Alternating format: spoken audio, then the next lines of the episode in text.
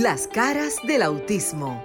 Auténticos, unidos, inigualables, sinceros, maravillosos y originales. Todas las facetas de un mundo diferente y especial en Las caras del autismo con Sofía La Chapelle por Sol, la más interactiva.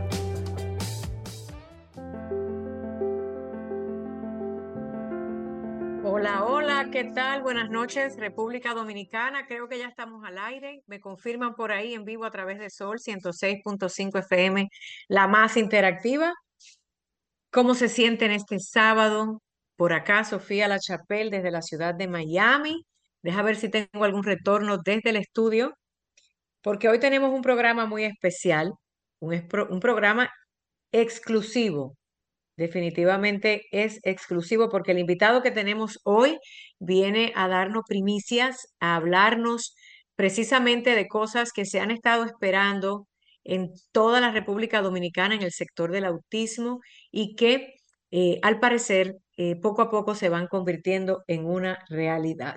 Maritza Botier está en el estudio, en cabina, también el doctor Alcedo Margarín y Cristina Mena, ya que Luis eh, tuvo un compromiso hoy, pero lo más importante son ustedes el público, el público que nos escucha a través de Sol 106.5 FM. Qué bueno que están allí.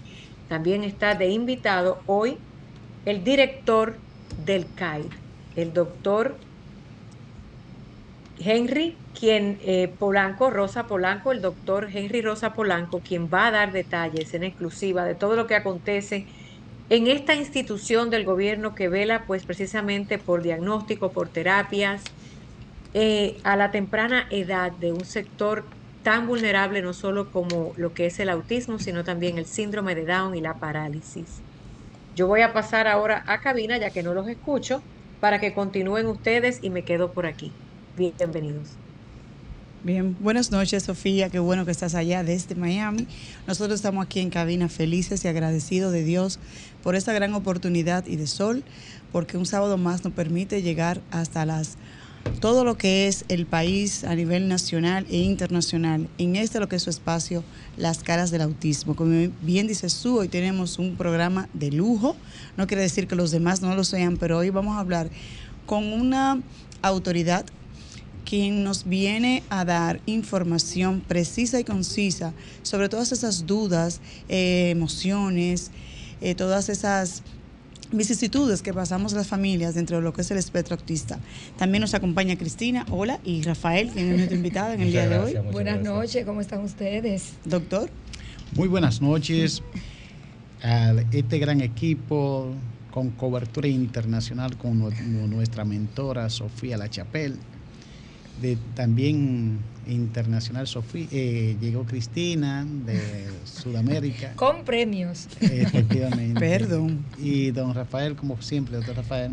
Y hoy, como han dicho, un gran invitado internacional que ya acaba de anunciar nuestra querida directora. Público en general, buenas noches.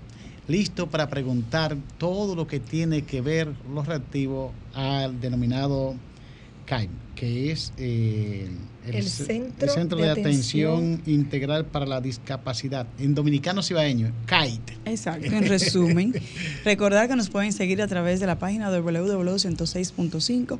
Anoten los señores los teléfonos 809 540 165. Ya sin más preámbulos, demos la bienvenida, señores, con un fuerte aplauso a nuestro, invitado de hoy, Henry. ¿Cómo está usted? Bienvenido y gracias por estar aquí. Muchísimas gracias a ustedes por la invitación y yo también estoy muy feliz de acompañarle. Hace como dos años ya estuve por Zoom. Por Zoom, exacto. Cuando todavía teníamos que hacer eh, vía Zoom los programas. Usted nos acompañó, así es. Y en ese momento eh, iniciaba usted lo que son sus obligaciones, operaciones dentro de lo que es el CAI. Así ¿Qué ha pasado de ese tiempo a hoy, que estamos ya en el 23. Me imagino que no es el mismo Henry que entró, al mismo Henry que está hoy en día, que ha vivido ese día a día, ese em, mano a mano con las familias con condiciones especiales, ese que ha tenido que ver y luchar porque las familias siempre nos quejamos. Y es porque siempre queremos ver esa luz al final del camino y siempre queremos que las cosas no pasen rápida porque entendemos que el tiempo apremia. Y el sector de discapacidad es así. ¿Qué ha pasado, Henry? Ha pasado mucho en tan poco tiempo. Así es. Lo primero que podría compartir eh, a nivel personal, ya que lo preguntas, es me ha transformado mi manera de, de ver, mi manera de compartir, de percibir a este sector de la población. Ya me dice, me, me siente de, de otra manera. Son las familias, los niños y las niñas que ya forman parte de mi, de mi modo de vida prácticamente. Uno, la sensibilidad es otra. Eh, yo vengo, como ustedes saben, de, de otros oficios y ocupaciones y ustedes, las familias y sobre todo las madres, son las que me han ayudado a, a transformar, a transformar la mirada, el sentimiento, incluso la, la manera de, de luchar. Qué bueno. Porque no es lo mismo luchar desde arriba que luchar desde abajo. Así es, digamos entonces que a nivel personal lo ha transformado, lo ha hecho una mejor persona, si se pudiera decir, dentro, o sea, dentro del sentido bueno de la palabra, porque ha visto la lucha y ha sido parte de ella. Yo creo que sí, que podemos decir así. Todavía uno necesita seguir transformándose. Así es. Entre esas necesidades básicas que cada madre eh, padece con cada caso especial, porque es discapacidad en sentido general, ¿cómo se va usted identificando y sensibilizándose y buscando entonces la, no solamente quedándonos en el dolor, la sensibilización, sino en la actuación? ¿Cómo vamos? Asumiendo mi rol, asumiendo mi rol como director nacional de una red que, en la que se transformó, en la que se está transformando el Centro de Atención Integral para la Discapacidad. Nosotros tenemos directores médicos en cada una de las sedes, San Juan, Santiago y la sede de Santo Domingo Oeste, próximamente también en la sede del, de Santo Domingo Este. Entonces, con esos directores médicos y con tantos especialistas que tienen ya 10 años en el CAIT de fundado, o en este año nosotros estamos en ese aniversario, el décimo aniversario. Pues, Somos mellizos. eh, Sí. Pues yo cumplo 10 años de fundación también. Pues entonces, en ese sentido, mi rol es institucionalizar, empujar a esa institucionalización, llevar a otro nivel, como lo hemos estado llevando, los centros de atención integral para la, para la discapacidad y por lo tanto mejorar los servicios, mejorar el, el nivel de vida de las familias que, que nos llegan mediante la relación y referencia interinstitucional, en fin, pero sobre todo agilizar los procesos dentro, dentro del CAIT. Así es.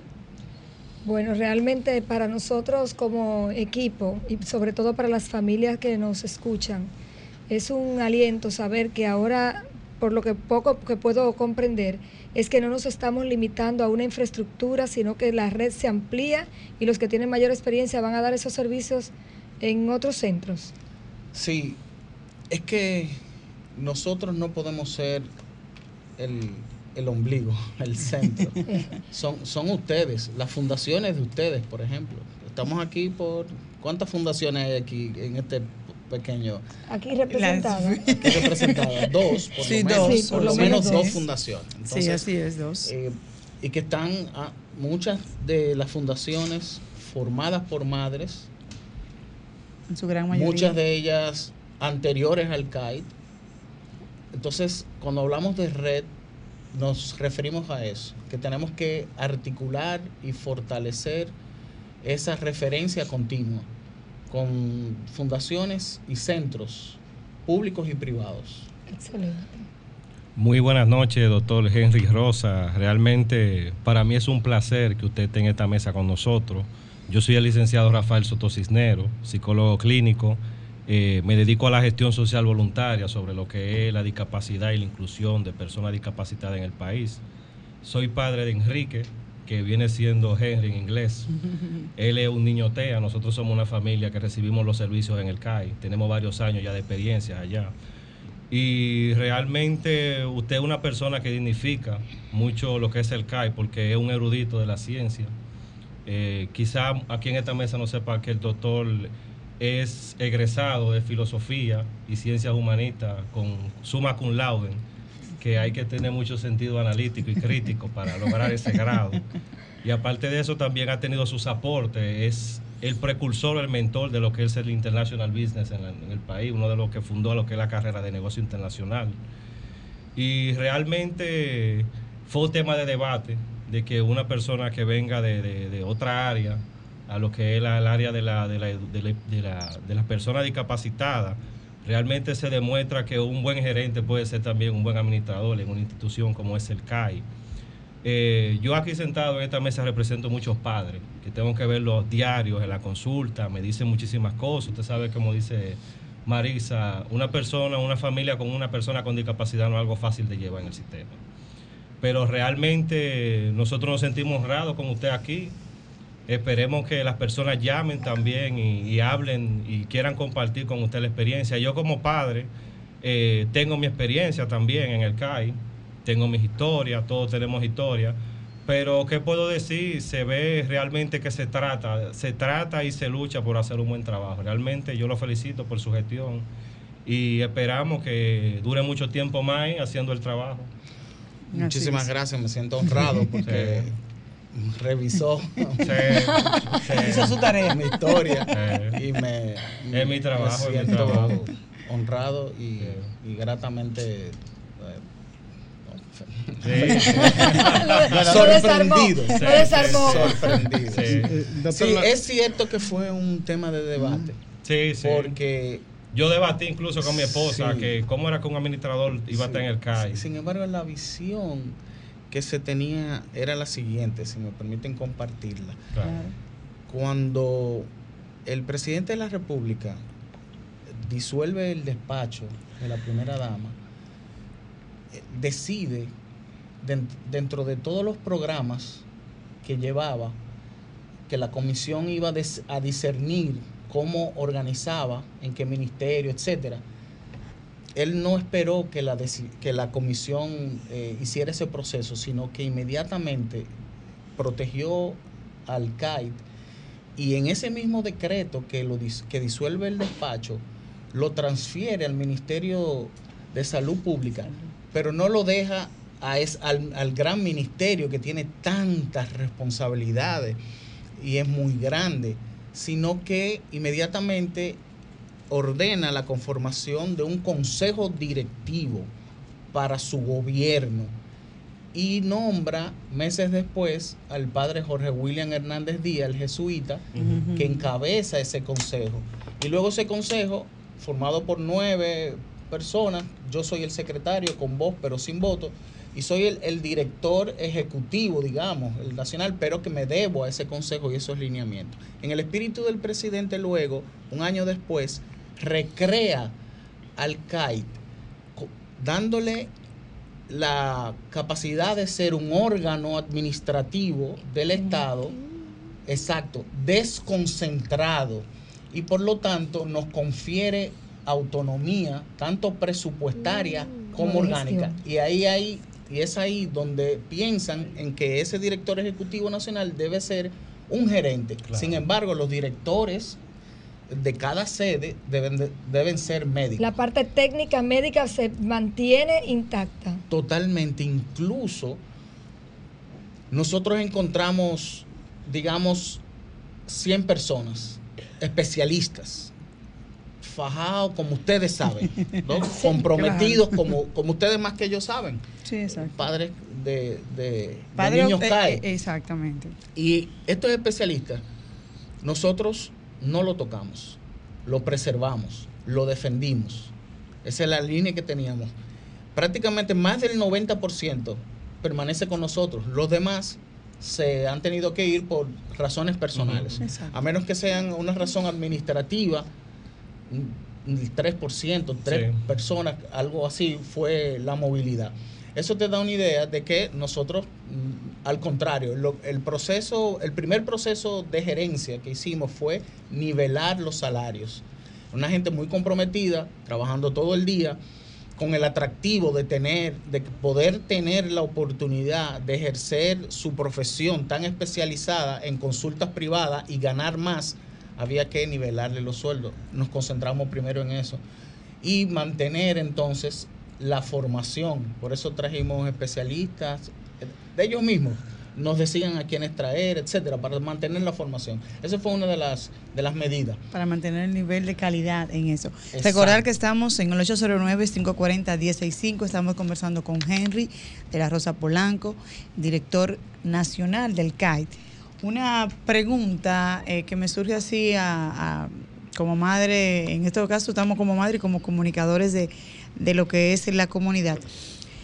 El CAET hasta el momento de su formación tenía una edad tope, que es el, es el dolor de cabeza para muchos padres. ¿Qué piensa hacer el CAE en el respecto? Porque si bien es cierto, y yo soy personalmente de la que creo que los niños no tienen que recibir terapia todo el tiempo, que debe llegar un momento en que ellos tienen que crear ese estado de independencia, lo digo por mi hijo, que, que es TEA, y vivo luchando para eso, para y quitándole la terapia y que él se vaya independizando, porque ni el terapeuta va a estar toda la vida, pero yo mucho menos. Entonces él tiene que llegar a un momento que se, que se pueda defender, digamos, y vivir, vivir en el sistema. ¿Qué piensan ustedes entonces? ¿O qué he pensado? eh, cuando digo ustedes me refiero a Sí, a- al, al equipo. al equipo, exactamente. Claro, claro que sí. Yo soy representante aquí, no, no soy, soy sí, del equipo que hemos pensado. Es una muy Sí, porque es un dolor de cabeza para muchos padres. es una pregunta buenísima. Eh, primero, cuando llegamos, estaba hasta los 10 años. Entonces, con el decreto que menciono, que recrea el CAI, lo lleva a 12 y le da la prerrogativa al consejo directivo de que pueda en algún momento que lo entienda después de hacer los estudios pertinentes con los, especia- con los especialistas y después de hacer los estudios de factibilidad y presupuesto y planificación, decidir en algún momento extender el- la edad. Asimismo, las condiciones, porque como ustedes saben, atendemos tres condiciones de la discapacidad, primarias. que Vitales. son el, el TEA, como Síndrome usted ha dicho, ajá, Y la parálisis. Y la y parálisis. la parálisis. Entonces, esa prerrogativa se le da al consejo directivo.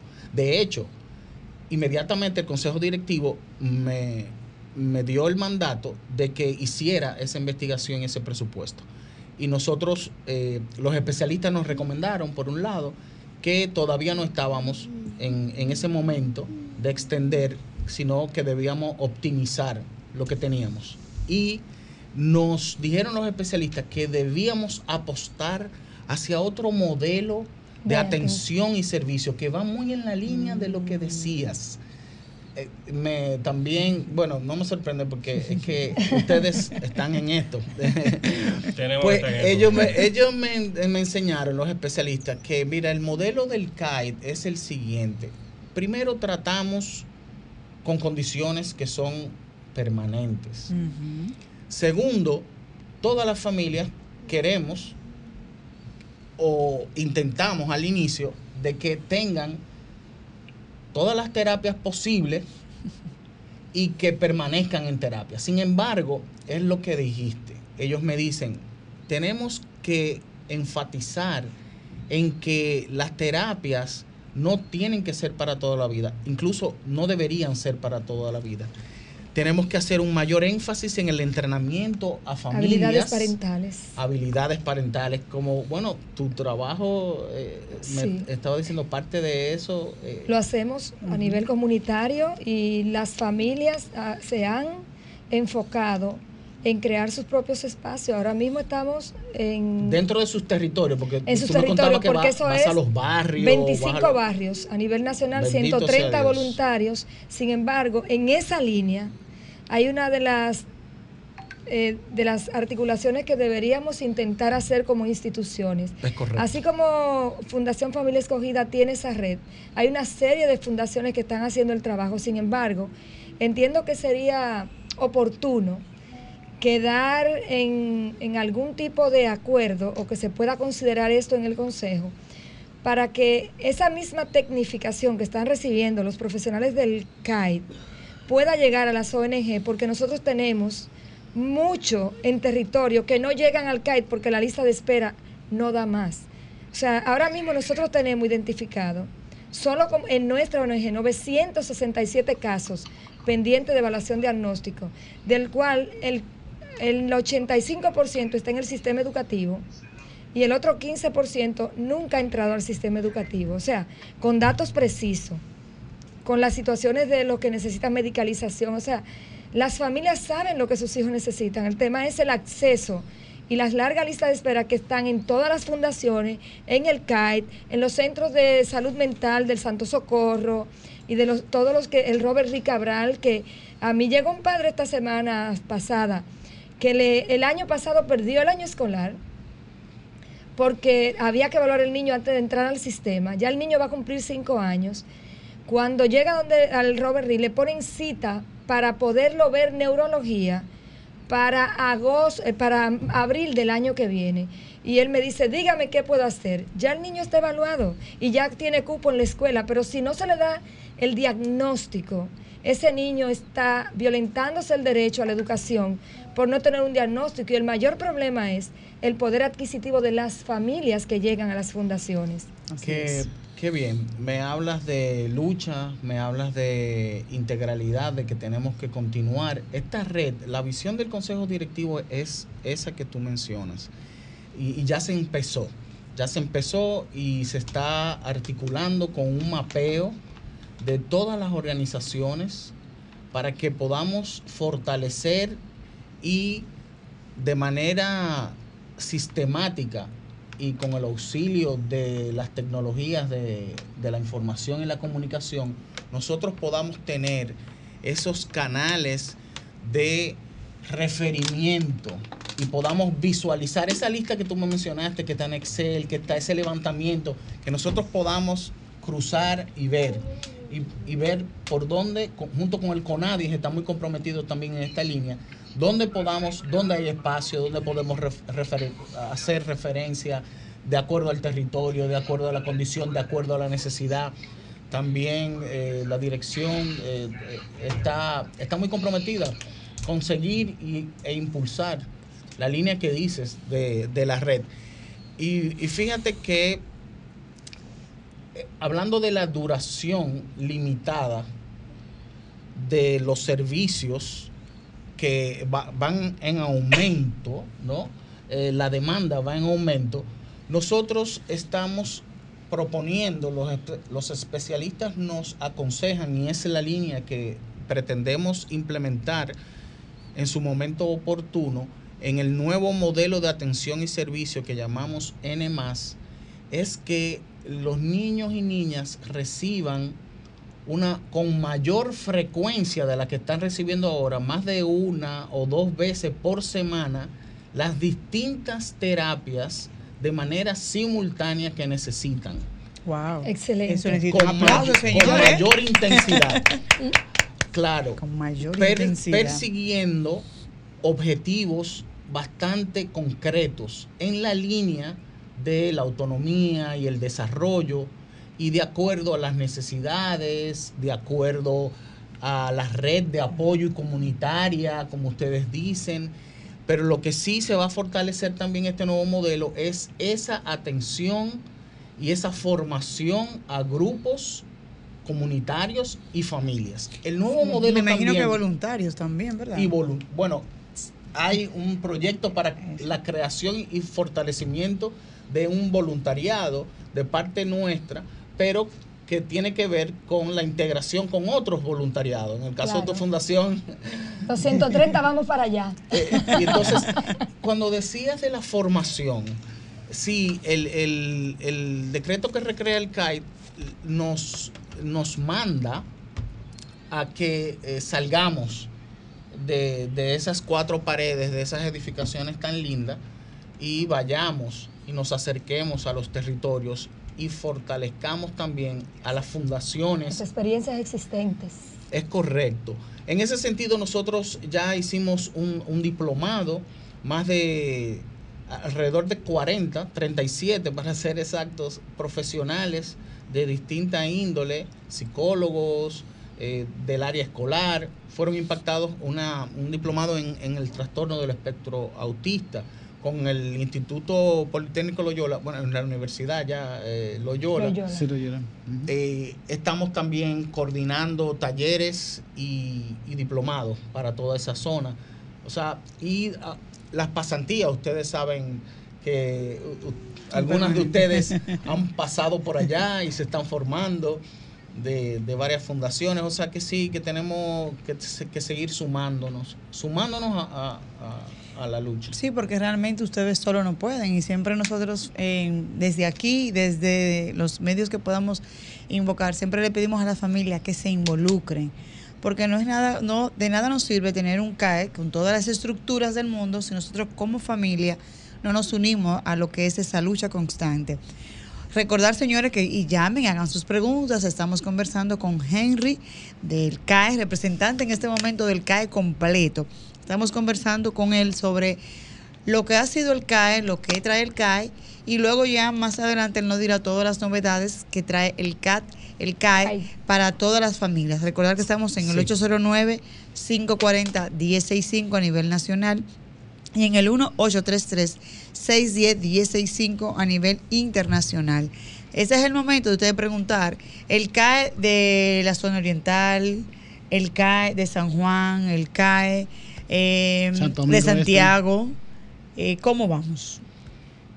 Perdón. Sí, cómo no. Eh, bueno, ahí dando noticias o primicia, todas rapiditas ahí. Sé que hay otras. Vamos a dar paso a esta llamadita. Ok, Hola, buenas noches, estás en las caras del autismo. se cayó. Puede llamarnos al 809-540-165. 1-833-610-165. Aproveche, señor, su momento, señores, su momento y hablemos con Henry.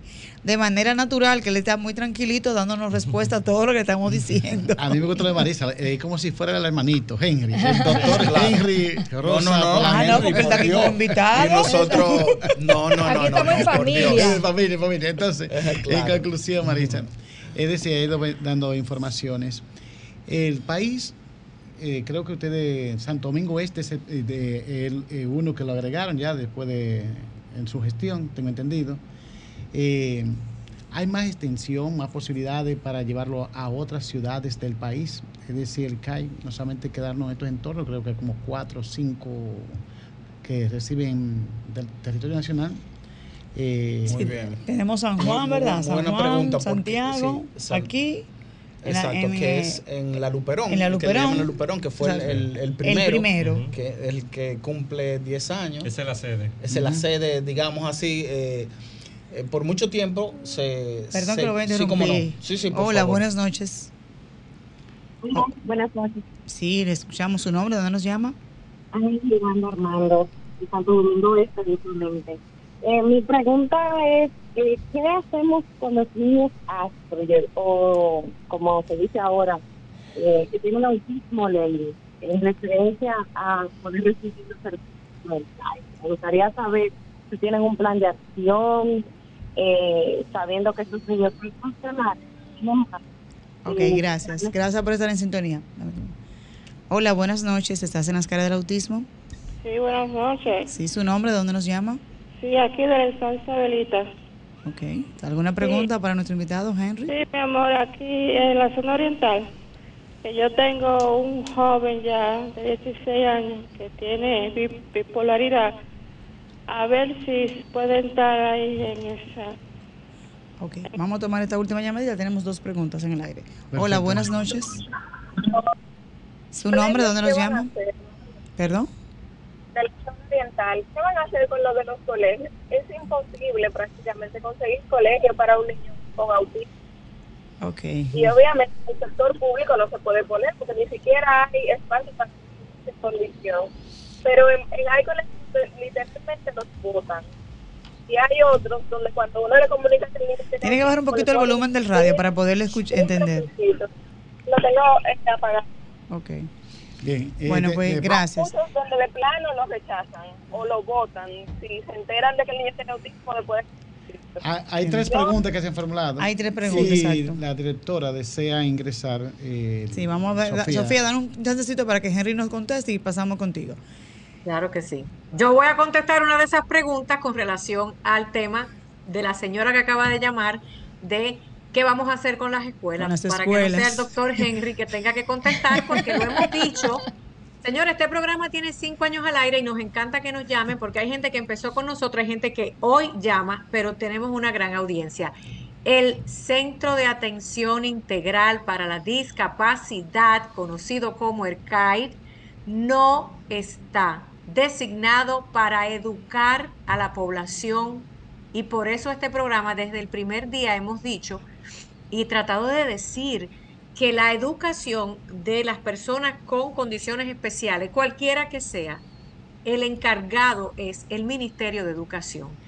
Eh, una de las cosas interesantes, yo tuve muchas reuniones con varias personas del CAIT a través de los años, y una de las cosas que como comunicadora, y ahí voy a meter la cuchara, eh, yo dije y siempre he dicho que ya se está arreglando de a poquito, es que cuando no nos comunicamos o comunicamos al público rápido, sencillo y sin tanta mariposa que le ponemos a veces la información y tantos colores, por ejemplo, el licenciado Henry, doctor, no, bueno, don Henry, chao. ¿Saben por qué se lo digo? Porque hablar tanto en los medios de comunicación, y hay gente que habla tanto y no dice nada.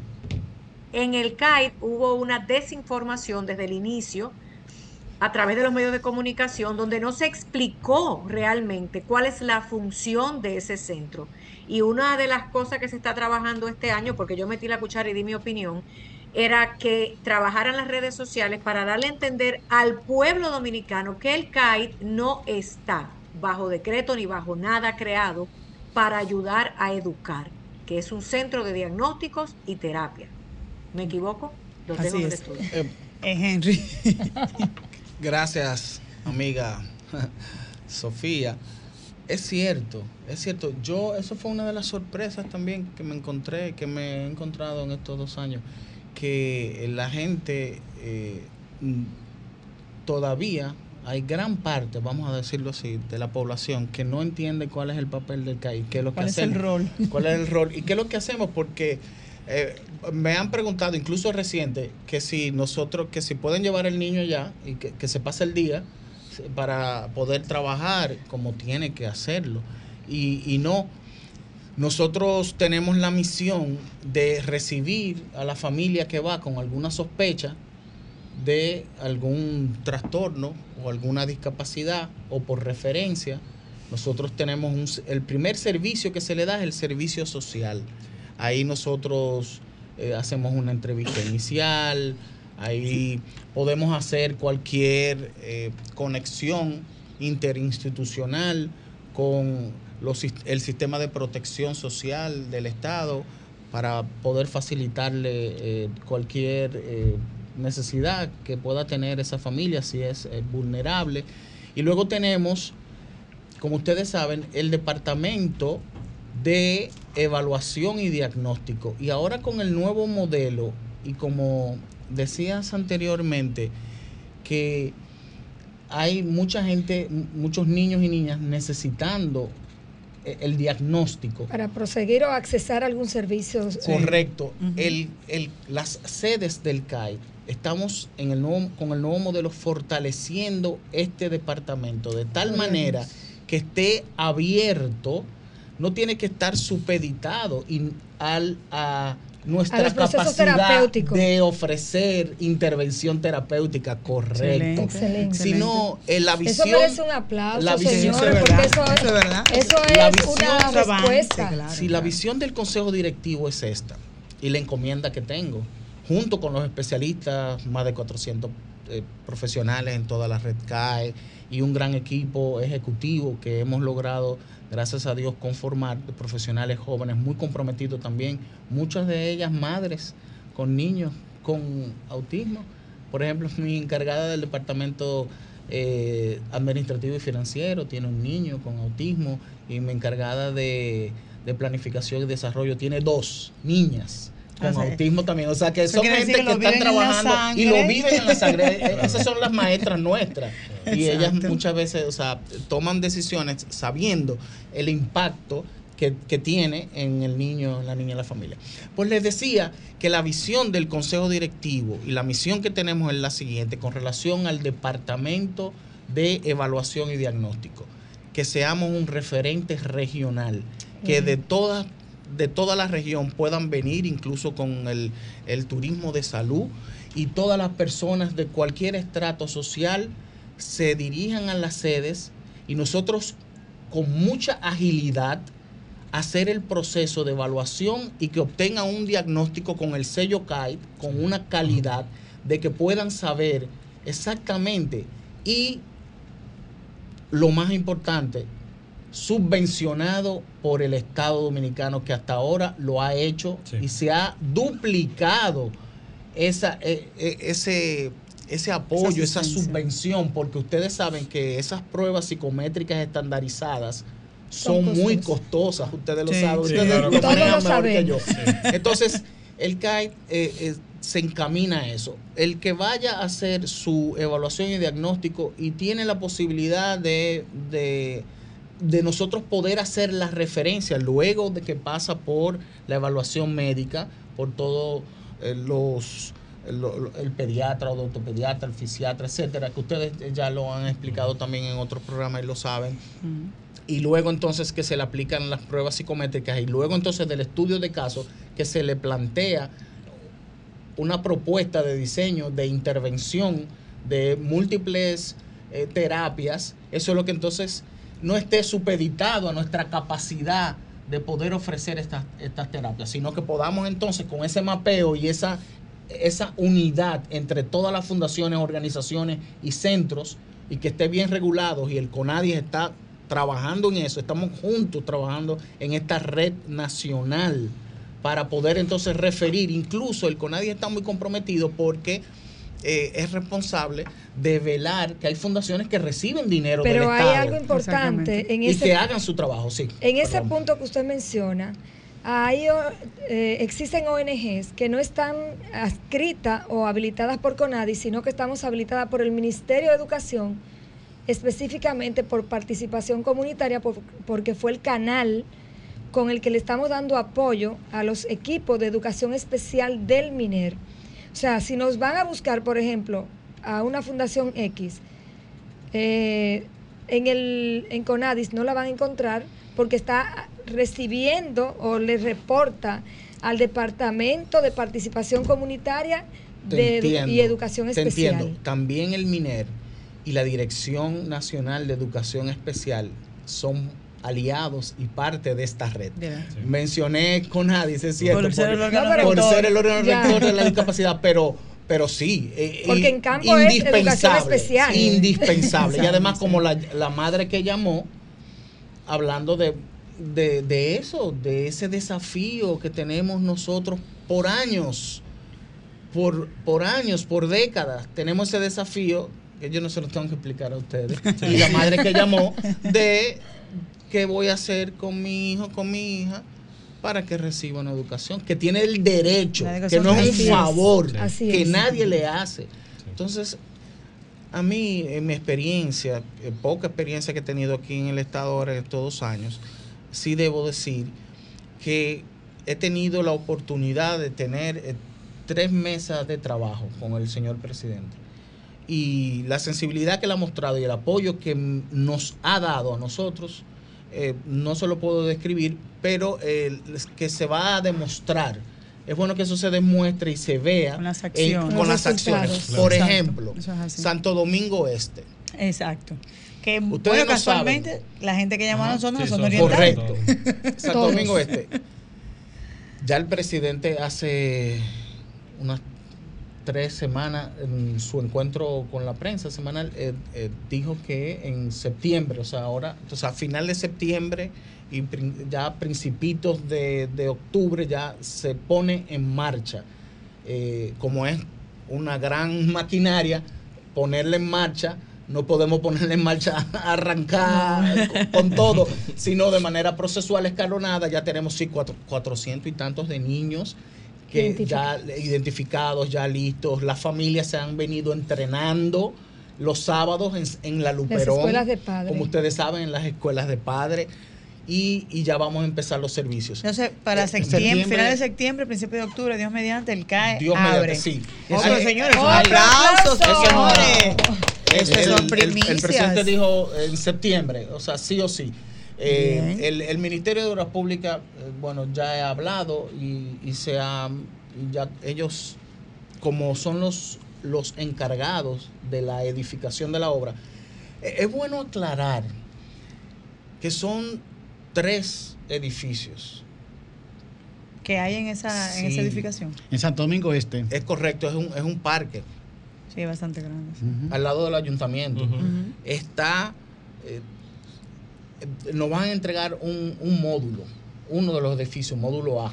Luego van a seguir avanzando con Paulatinamente. módulo- paulatinamente con los demás módulos, los más edificios. Incluso hay un edificio enfrente administrativo. Cuando vayan a entrar los padres y las madres se van a fijar que a la derecha eso va a estar cerrado debidamente, protegido para que no haya eh, inconvenientes, pero van a estar trabajando eh, el Ministerio de Obras Públicas. Pero por eh, toda esta, toda esta ayuda, este énfasis que se ha hecho, pues se corrigieron los contratos, que bueno, los inconvenientes que ellos, todo lo administrativo que, que ellos saben de... Lo- bueno, lo pero importante es- es que vamos a empezar y que ya estábamos como centro de atención integral para la discapacidad dando las respuestas que entendíamos que podíamos con los recursos que tenemos a nuestro alcance, que es, miren, estos son los niños que hemos identificado, los sábados ya vamos a arrancar, eh, tenemos ya desde el principio de, de- de marzo entrenando a las familias y ya vamos a,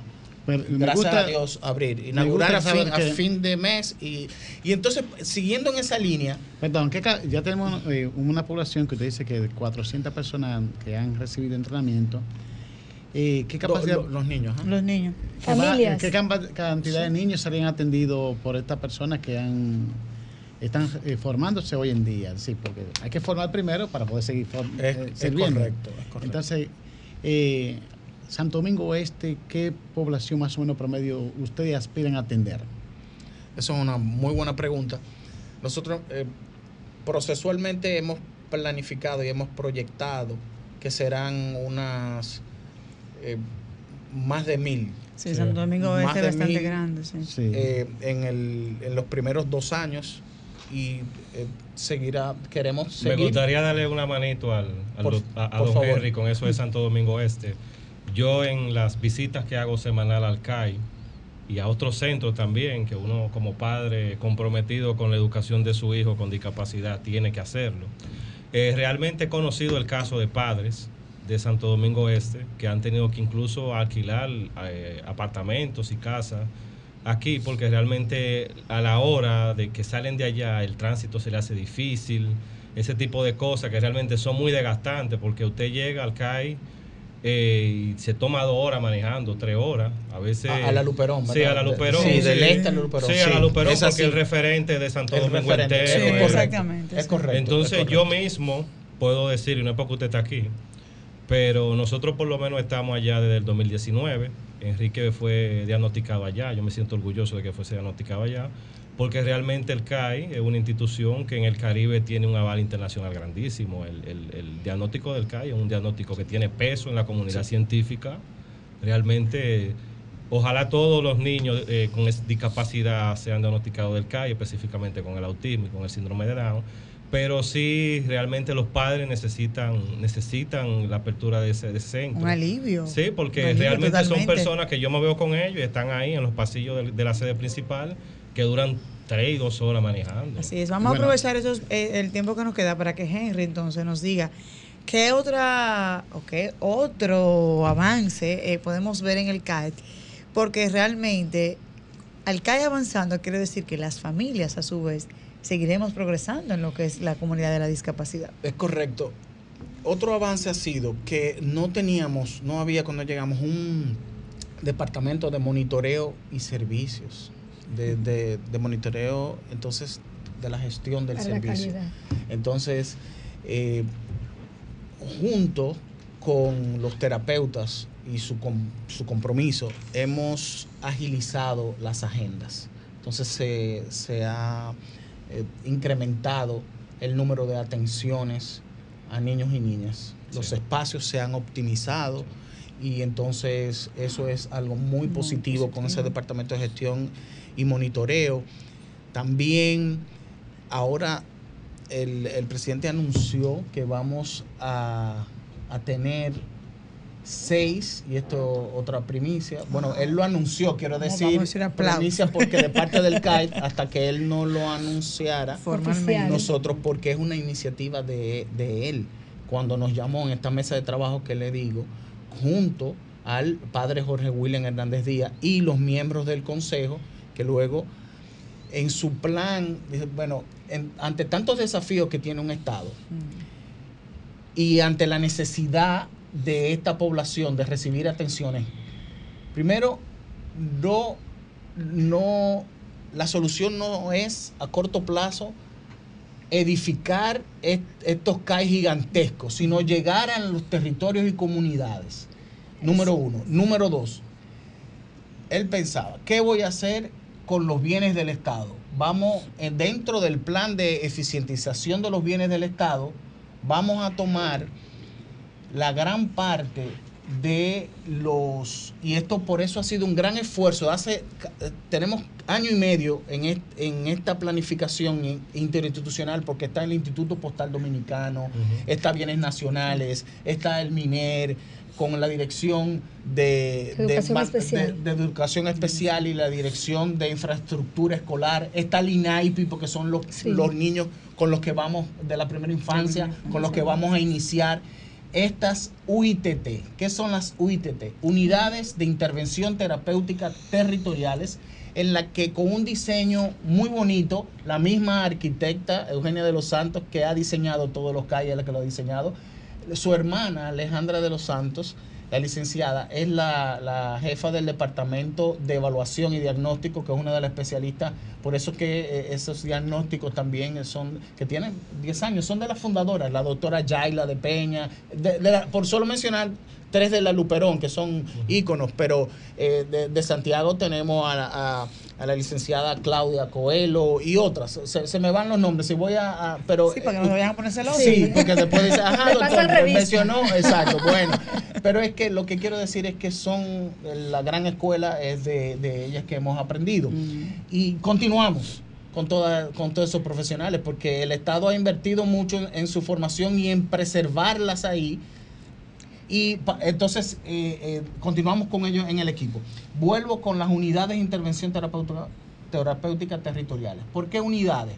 Porque en las infraestructuras del impostón, del correo, el correo viejo, mire, nadie manda cartas y Ya. los acuerdos internacionales. Gloria a Dios. En los, en los acuerdos internacionales lo que necesitamos es una, una gaceta, un escritorio y una para mantener. Pero eh, muchos de ellos están abandonados. Subutilizados.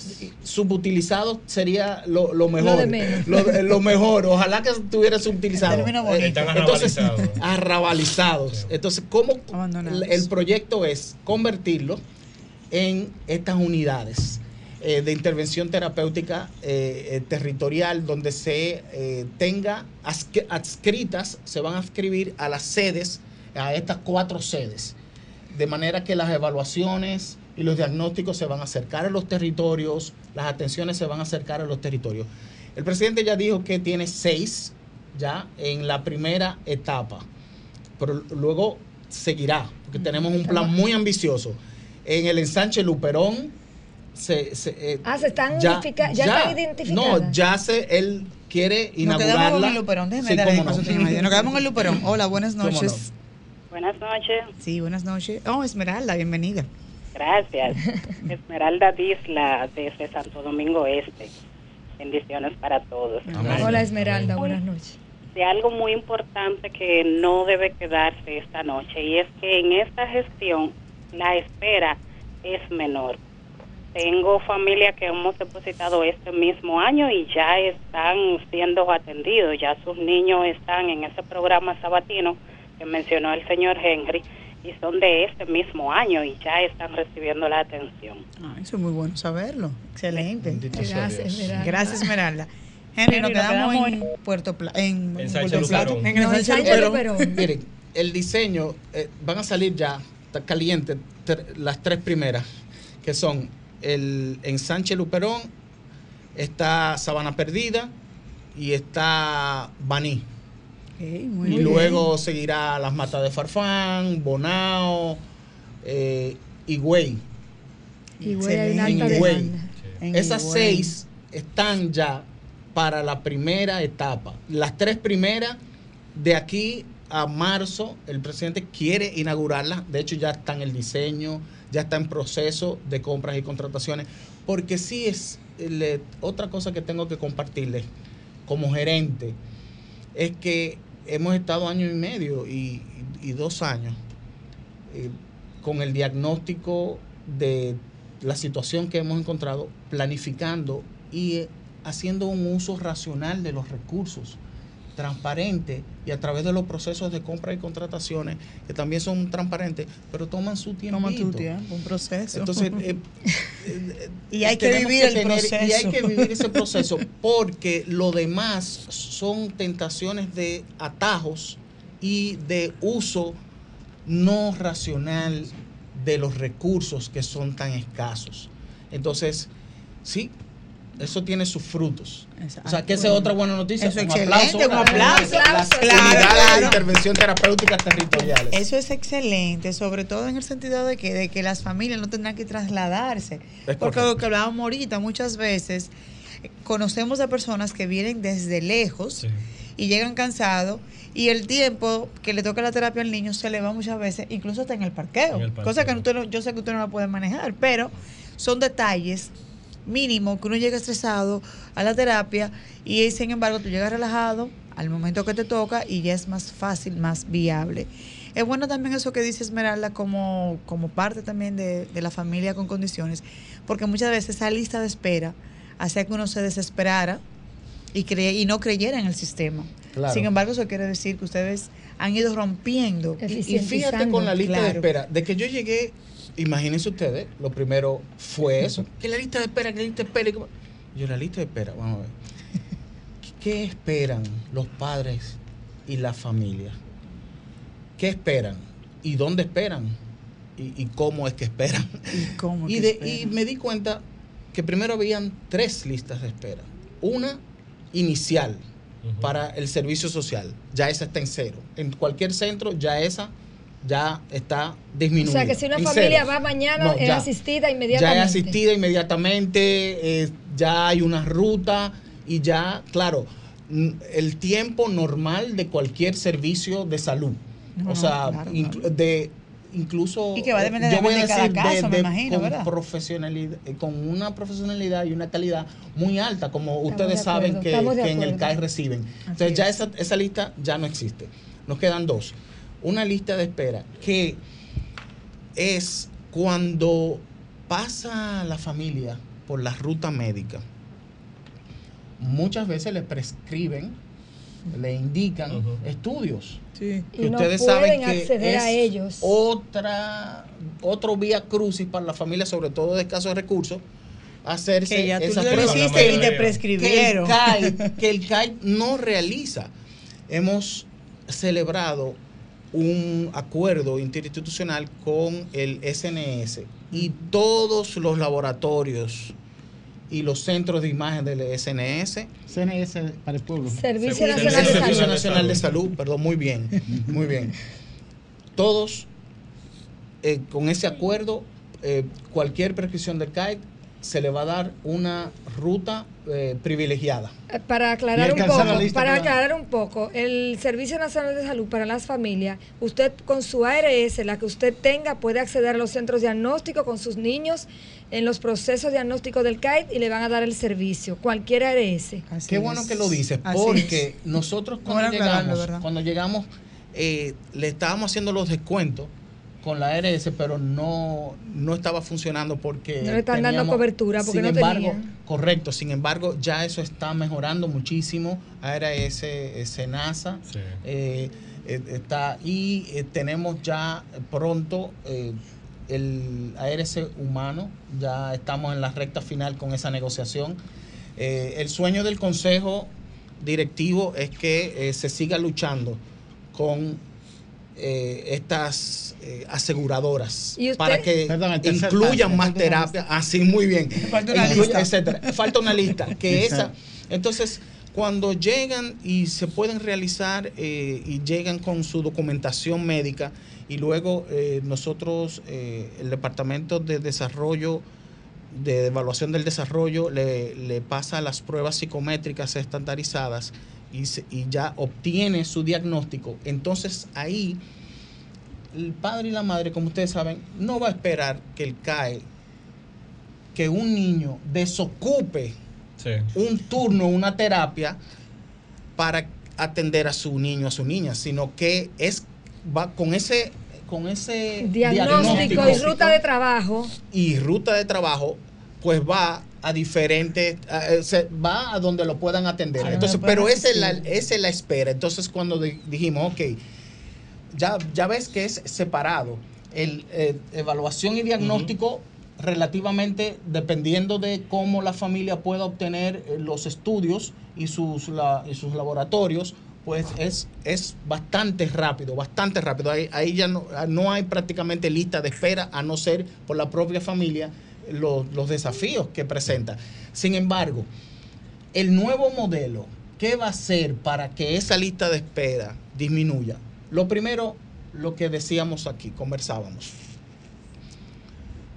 Se van a clasificar en grupos a los niños y a las niñas, dependiendo de todos estos criterios que hemos hablado. Se van a establecer los objetivos de desarrollo por los profesionales en acuerdo con las familias. Henry, Por y ese ejemplo, nuevo modelo, que- perdón que le interrumpa, ¿Qué que en este último minutico, Cristina, quiere- digo, en eh, este último, decir ¿cuándo inicia el modelo? Esa es la lista de espera. Sí. ¿Cuándo La inicia el modelo?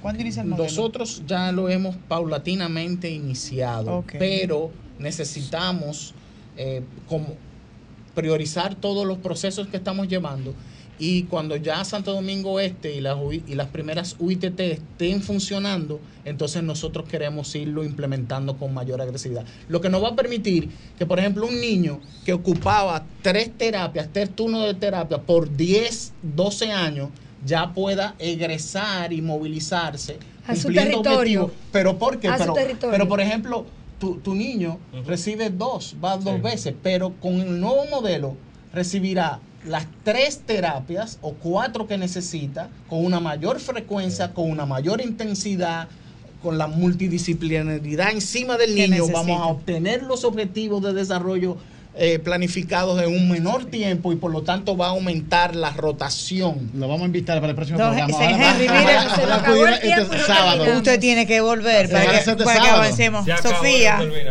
Sofía, Ojalá sea este sábado. Sofía está en línea. Pero el tiempo pasa rápido. Y, cuando y caiga el momento. Congreso, no hablamos del Congreso, pero... Brevemente, exacto.